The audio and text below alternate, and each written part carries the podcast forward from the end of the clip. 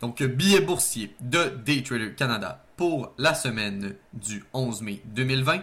Débutons avec trois des principaux types d'investisseurs. Dans le monde de l'investissement, il existe autant de types d'investisseurs que de possibilités d'investissement. Étant des investisseurs actifs, il est naturel que nous souhaitions transiger notre capital de façon dynamique. Or, il existe également des alternatives pour ceux qui désirent investir leur argent sur une période un peu plus longue que quelques secondes à quelques jours. En effet, tel que mentionné dans notre cours Action 5 jours, il est généralement recommandé, lorsque la situation le permet, de ne pas transiger activement plus de 25% de son capital dédié, soit l'addition de son actif court terme et son encaisse, le reste devant être investi à plus long terme. Ainsi, en quelque sorte, voici trois alternatives possibles pour investir ce capital restant. Tout d'abord, il existe un investisseur appelé Momentum. Tel que son nom l'indique, il cherche à profiter de la volatilité des marchés en prenant des positions à court terme sur les actions en hausse et en vendant dès qu'elles montrent des signes de faiblesse. L'objectif étant de suivre des tendances. Une fois la, tendance terminée, l'investisseur prend son profit et recherche la prochaine tendance haussière ou baissière à court terme ou opportunité d'achat et euh, répète le processus. Naturellement, ce type d'investissement peut se faire à la hausse comme à la baisse. Un excellent exemple de prise de position momentum en ces temps de COVID-19 est l'action de Netflix. Un investisseur momentum aurait, lors de l'annonce de confinement partout sur la planète, investi dans Netflix prévoyant une hausse du nombre d'abonnés à court terme.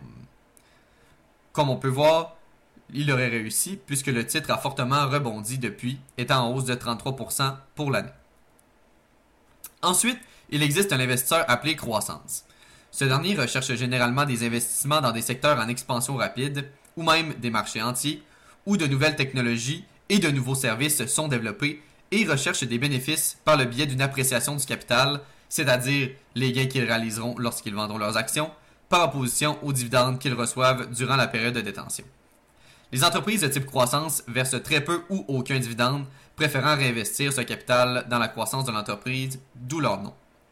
Ces entreprises sont généralement de jeunes entreprises avec un excellent potentiel de croissance. Ainsi, l'investisseur de croissance achètera les futurs bénéfices de l'entreprise. Un excellent exemple de, prise de position croissance serait Paycom Software, une entreprise de technologie de paix et de ressources humaines en ligne. Elle est dans un secteur en pleine croissance et elle-même dans une croissance fulgurante avec une croissance des revenus de plus de 30% annuellement depuis 3 ans. Finalement, popularisé par Warren Buffett lui-même, l'investisseur valeur. Celui-ci recherche des actions qui semblent se négocier à un prix inférieur à leur valeur intrinsèque et ou comptable.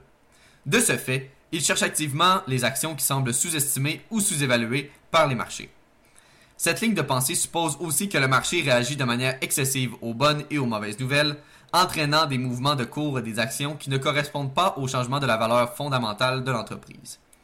La réaction excessive offre une opportunité de profit en achetant des actions à des prix réduits ou à rabais.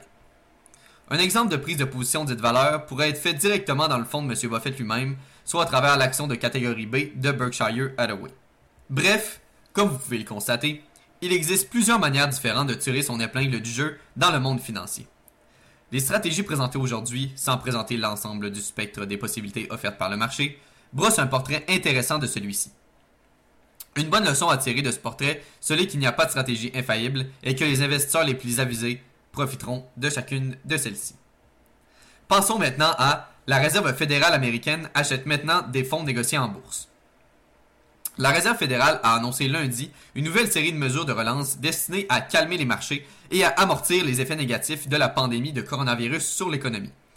La plus récente mesure introduite consiste à débuter l'achat de fonds négociés en bourse qui suivent le marché des obligations d'entreprise, une première pour la Banque centrale américaine.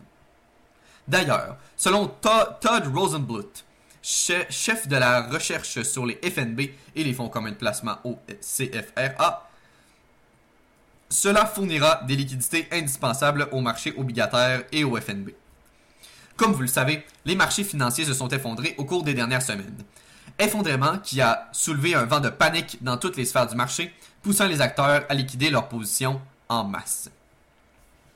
Or, cela engendre un dysfonctionnement de marché qui peut être particulièrement aigu sur le marché des obligations d'entreprise dites investment grade ou de bonne qualité, qui ne sont pas aussi risquées que les obligations à haut rendement ou à taux variable. Les investisseurs ne sont pas habitués à, envisager une vague aussi massive de possibles défauts de paiement et de faillites, telles que celles qui pourraient subvenir dans certains secteurs, particulièrement ceux reliés au pétrole et au tourisme. L'utilisation des FNB comme outil par la Fed est donc logique. Les FNB offrent l'avantage d'avoir un impact sur des milliers d'obligations dans une seule et même transaction. De plus, selon de nombreux acteurs du milieu, cette mesure pourrait aider à calmer le marché des fonds négociés en bourse qui a récemment été victime d'une énorme sortie de capitaux. Par exemple, tel qu'indiqué précédemment, le grand fonds d'obligations de société de qualité Investment Grade, iShares iBox Investment Grade Corporate Bond EDF, a vécu beaucoup de volatilité allant jusqu'à chuter environ 5% de moins que la valeur déclarée des avoirs même du FNB. Cela signifie que quiconque a tenté de vendre LQD jeudi a reçu environ 95% de ce à quoi il aurait pu s'attendre. Dans le cas des obligations, ce n'est pas normal. Un puissant stabilisateur de marché comme la Banque centrale peut donc aider à amortir des tensions comme celle-ci. En somme, il sera intéressant à voir jusqu'où la Fed sera prête à aller pour interférer dans le marché et essayer de prolonger la hausse. Quelle sera la prochaine étape? Acheter le fonds négocié en, bourse du S&P 500 Seul l'avenir nous le dira. Finalement, terminons avec vers une autre baisse des marchés. Un sentiment baissier s'est fait ressentir cette semaine.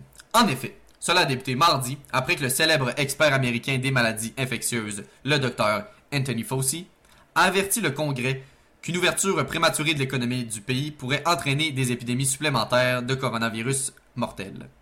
Ainsi, à la suite de cette annonce, le S&P 500 a chuté de 2,05%. Ensuite, mercredi, ce fut au tour du président de la Réserve fédérale américaine d'en rajouter une couche alors qu'il annonçait que des conséquences désastreuses sont à considérer si les législateurs ne font pas assez pour protéger l'économie. Il a affirmé dans son communiqué que le ralentissement est sans précédent moderne, alors que la Banque centrale a fait des efforts pour limiter le choc économique causé par les fermetures liées à la COVID-19. Washington pourrait demander un soutien financier supplémentaire pour éviter les dommages durables. Les commentaires de M. Powell interviennent alors que les démocrates et les républicains se disputent sur le bien fondé d'un nouveau plan d'aide. Mardi, les démocrates de la Chambre ont dévoilé une mesure de secours de 3 billions de dollars que les républicains ont rejeté comme étant à un prix exorbitant et excessif. Finalement, la journée de mercredi a clôturé en baisse de 1,75%. Jeudi, les chiffres d'emploi ont encore une fois sorti au-dessus des attentes des analystes. La journée était encore en baisse en milieu de journée. D'un point de vue graphique, le S&P 500 présente plusieurs figures baissières.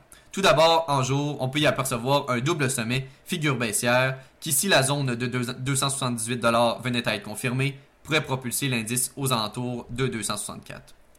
Aussi, un tête à figure baissière, s'est confirmé en 4 heures plus tôt cette semaine.